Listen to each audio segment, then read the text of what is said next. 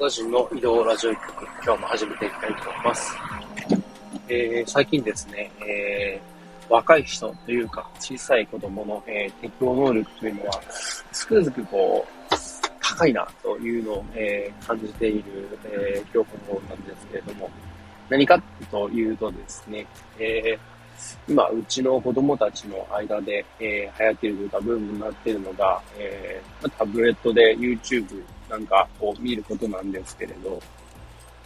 まあ一番上の子で6歳、で一番下で2歳なんですけれど、その一番下の2歳ですらですね、えー、タブレット、子供向けの、えー、タブレットなんですけど、を使って YouTube を見たりだとか、もしくは、えー、子供向けのアプリのゲームなんかで遊んでたりするんですけれど、えー、2歳の頃、自分何してたんだろうって思い返してみるとですね、まあ、えー、親から聞いた話にはなるんですけど、ブロックで遊んだりとかしてたはずなんですよね。そこから考えると、いやー、本当こう時代で、時代って変わったなぁと、えー、思いますね。えー、今のそういう若い世代がえー、10年後、20年後、大きくなった時に、どんな風になるんだろうなぁと、えー、期待を膨らませる、えー、毎日です。えさて、今日の本題なんですけれども、日本における、え自動車にかかってくる税金についてお話ししていきたいと思います。えー、皆さんどれぐらいこう自動車に関わる、えー、税金ご存知でしょうか？一番メジャーなとこだと自動車税、えー、えー、次いで、えー、重量税ですね。で他にも、えー、新車の時にしかかかんないんですけど、えー、自動車取得税とか、あと間接的なもので、えー、ガソリン税と呼ばれるものですね。正式名称としては、揮発油税とか、経由取引税っていう名前で存在してます。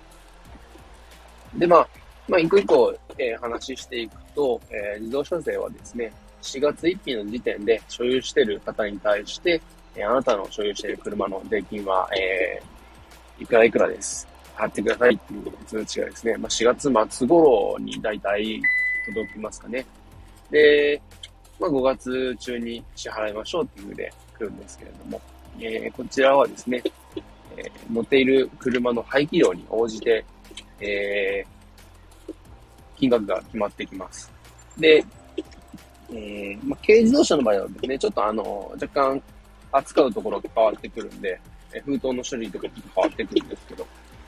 大体は排気量で、えー、まあ、普通車、平常車以外だと、えー、500cc 区切りで、えー、税金の方が変わってきます。プラスしてですね、えー、ちょっと税金変わる要素がありまして、えー、たまに新車のカタログとかに書いてありますけど、エコカー減税とか免税とかって書いてあるやつがあって、何かっていうと、まあ、燃費ですね。まあ、環境に優しい車ですよっていう風で認められてる車種になると、その分、えー、税金の方はですね、えー、場合によっては、えー、税額免除っていうものもあるんですけど、まあ、大体は、えっ、と、半額になったりとかですね、えー、25%、えー、安くなったりとかっていう風で、えー、存在していて、逆にですね、増税のパターンもあります。これは何かっていうと、えー、新車として製造されてから13年もしくは18年の経過した区切りで、それ以降ですね、税金が割増しになるっていうものですね。まあ、一応、まあ、ざっくりとした見解としては、まあ、古くなってきて、で、環境性能も落ちてきてるんで、えー、新しい車、環境に優しい車に乗り換えていきましょうねっていうような感じの税金になってます。なので、えー、古い車を乗り続ける乗り続けるほど、えー、税金高くなります。えー、あとは重量税ですね。重量税は、車検と一緒に支払うので、2年に1回になりますね。で、こちらは、えっ、ー、と、0.5トン刻みで、えー、金額の方も決まってきますし、で、先ほどと同じように、えー、13年以降になってくると、増税っていう風でまた増えていくタイプのものですね。で、あとはガソリン税の方ですね。えー、こちら、実際ガソリン税ってどうなの？どれぐらいなの？っていう話あるんですけど、まあ、結構半分近い金額が、えー、ガソリン税として入ってます。なので、例えば、ガソリン1リッター150円ぐらいだとすると、ほんと半分ぐらいが、えー、60円とか、それぐらい、70円ぐらいとかですね。それぐらいがもうガソリンの税金ってことで、えー、存在してます。で、プラスそこにも消費税が入ってるんで、まあ、二重課税なんじゃないかなっていう、まあ、いろいろ論争とかもあるんですけど。でですね、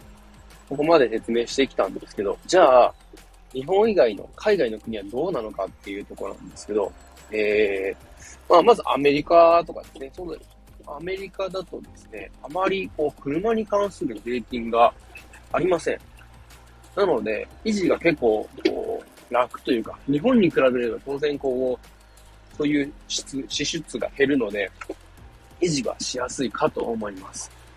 で、あとですね、イギリスとかですね、えー、イギリスなんかだと、えーと、金額、いや、金額じゃないな、えーと、燃費とか排気量とか、その辺によって関わってくるきたりするんだけど、でも、日本よりは断然安いです。結構、そうですね、日本より高いところは存在してないかなっていう感覚ですね。で、他にもありますけど、えー、あとはですね、えー、韓国、韓国だと、えー、新車の販売価格に応じて税金が変わる仕組みみたいなんで、高級車に乗ってると、えー、まあ、その分税金も高くなるっていう感じですね。えー、まあ、全世界的に見ても、日本より安い国ばかりでして、えまあ、ほとんどないにしても多少やっぱあるっていうところが、まあ多いですし、で、日本と同じぐらい高いよとは言っても、日本より高い国はない、ゼロですね。日本が一番高いです。で、まあ、正直こう、どの国でも、どの国でもじゃないですけど、結構そういう自動車に対してそれなりにこう、なんていうんですか、えー、理解がある国といいますか、そういう国とかだとですね、まあ、ヒストリックカーといって、まあ、古い車で、で、すごいこう純正、最初の状態をきれいに維持して乗ってる場合とかですね、えー、逆にこう特例といいますか、えー、税金の方が割引されていくんですよね。日本と逆ですね。えー、日本だと、え古い車になってくると、え税金が増えていきます。海外だと、えまあ、当然車の価値は下がっていくんで、それに応じて、え税金も下げていきましょうというので、下がっていきます。真逆ですね。え本当、この辺どうにかなんないのかなってことで、一部ではですね、まあ、それに関して、え、改善しようと動いてくれている政治家の方も見えてですね、まあ、その方にはぜひ期待したいなというところなんですけれども、えー、意外と日本、車に関する税金多いです。えー、所有してるだけでかかります。走っても、えー、かかります。いろいろとお金がかかる国、日本です。えー、そんな国がですね、えー、まあ、自動車大国と言われてるんだから、まあ、どう、どうなんだろうと思ってもしますけれど、まあ、そんな感じで今日のとこは終わりたいと思います。最後にですね、ちょっとだけ告知をさせてください。えー、5月26日木曜日ですね、えー、ゼロから始める、えー、フリーランスソータ in 岐阜というものに、えー、参加してきます。えー、こちらはですね、え